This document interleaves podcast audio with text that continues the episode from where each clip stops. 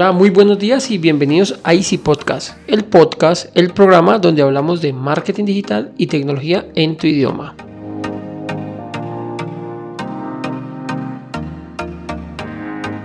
Recuerda que en Assistant.co ofrecemos mantenimiento a tus computadores de manera remota por internet portátiles, equipos de escritorio, impresoras, programas, redes, sin que te cueste más y de manera inmediata. Y sin más, comenzamos.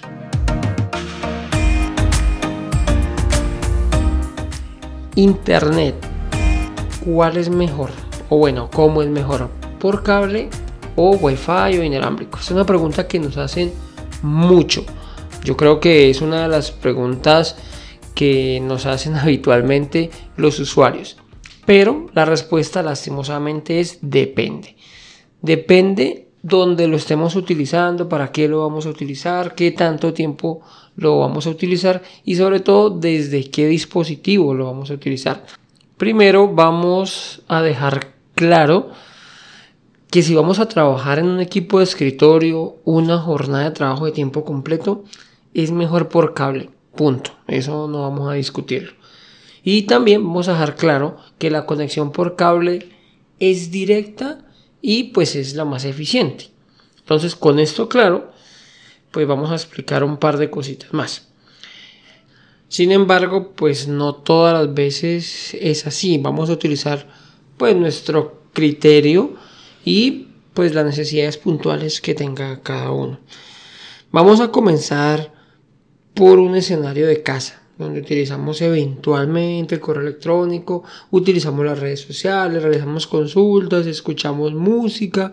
Para estos casos no es indispensable contar con una, con una conexión pues que sea por cable estrictamente.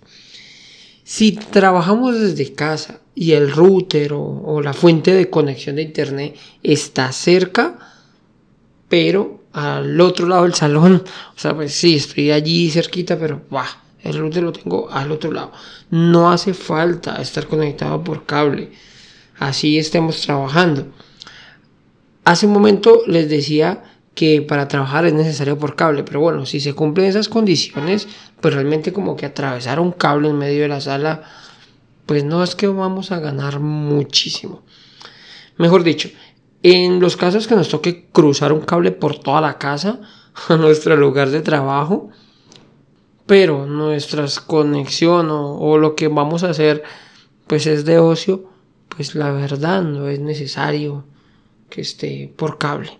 Debemos recordar que Netflix, Disney Channel, bueno, las aplicaciones de streaming, de música, bueno, de tipo Spotify, YouTube, utilizan el buffering, que básicamente es cargar un poco y tenerlo almacenado para evitar las caídas de conexión.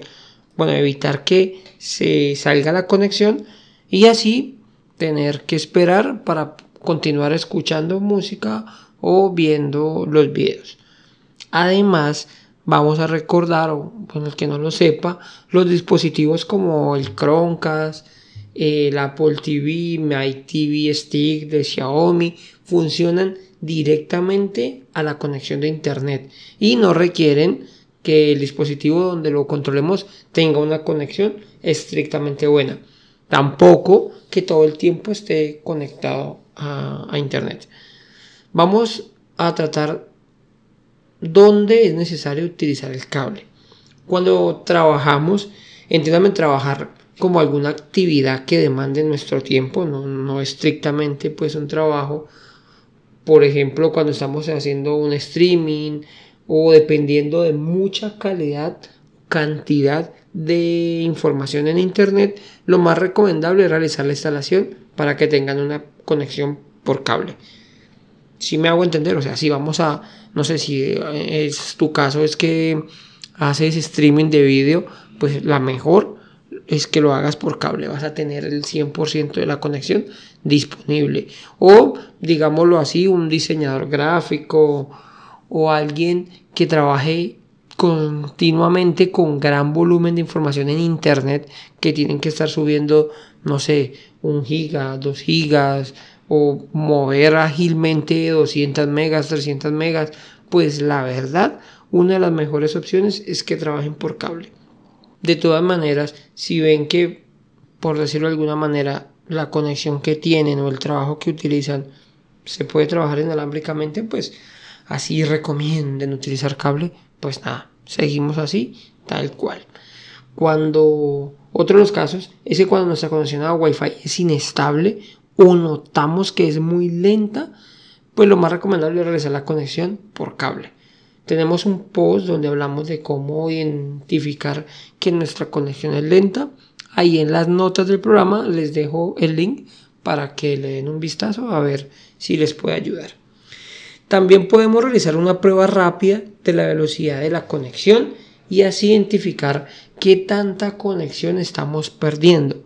Por ejemplo, en mi caso, tengo 300 megas contratadas pero desde mi lugar de trabajo, desde mi oficina, donde yo me conecto habitualmente, después de pasar por dos repetidores, o sea, dos extensiones, extensores de señal, a mi equipo le llegan solo 80 megas.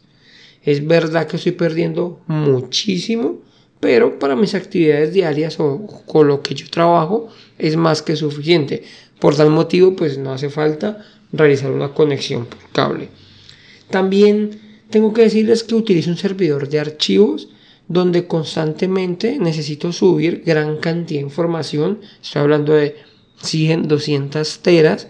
Y ese servidor pues sí tiene una conexión por cable para evitar las pérdidas de velocidad. Para, pues me preguntan, bueno, y para realizar la, la prueba de velocidad, bastará con escribir en Google test de velocidad. Y ahí nos aparecerá en el primer resultado, pues un botoncito donde nos dice que verifica la velocidad de tu conexión a internet en menos de 30 segundos. Esto hace recientemente, lo, hace poco lo hizo Google recientemente. Y hay un botón azul después de, esa, de ese recuadro que dice prueba de velocidad de internet, dice ejecutar prueba de conexión. Esta es la manera más rápida de saber pues qué conexión tenemos con respecto al plan contratado. Les dejo igualmente las notas, un pantallazo de Google para que identifiquen cómo hacer la prueba de velocidad o el test de velocidad.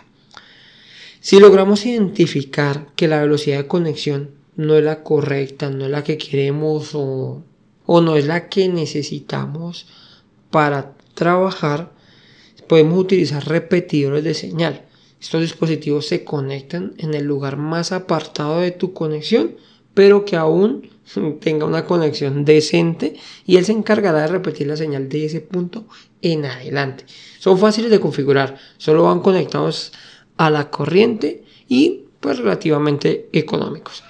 A ver si me entiendes, si por ejemplo la conexión de nosotros viene del salón, de la sala y llega por poner un ejemplo hasta la cocina, y unos metros después de la cocina, uno o dos metros después, la conexión es fatal.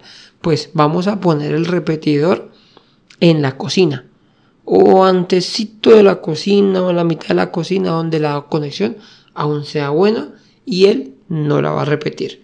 Les voy a dejar un par de opciones recomendadas en las cuales pues nosotros hemos utilizado y su calidad precio la verdad está muy bien. El primero es un repetidor que se llama Xiaomi Mi Pro. Es de la marca Xiaomi, de la cual soy muy fan, pues por el tema de su calidad-precio.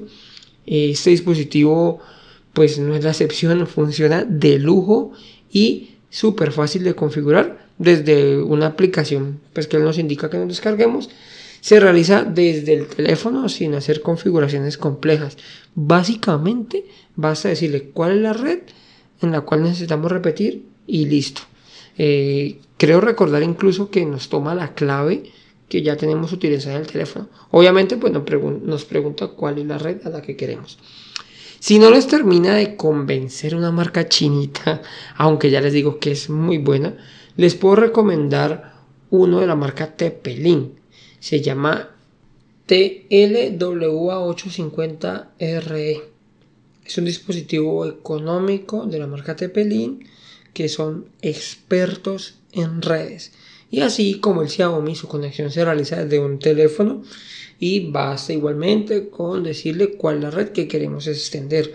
Ahí en las escaletas les dejo los links de ambos, tanto el Xiaomi Mi Pro, Mi Pro perdón, como el TP-Link TLWA850RF.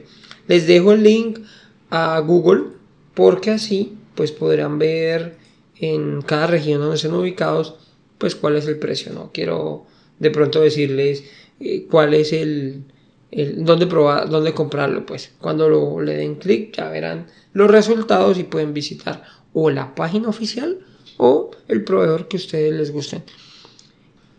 Recordemos que la configuración inicial debemos, o bueno, sí, lo más recomendable es realizarla cerca del router para evitar pérdidas de señal. Y luego, pues lo llevamos al sitio donde queremos dejarlo funcionando, dejarlo instalado. Podemos ir probando donde funciona mejor, ya que no todas las redes se comportan de la misma manera. En el ejemplo, por ejemplo, que les estaba dando, eh, si digamos hasta la cocina llega bien y un metro después ya es un caos, podemos arrancar por la cocina e ir alejando un poquito, porque de todas maneras, pues él también, las antenas de él son omnidireccionales, entonces también va a ayudar un poco a la recepción. Entonces tendríamos que irlo probando para encontrar el punto donde nos funcione de lujo. ¿De acuerdo?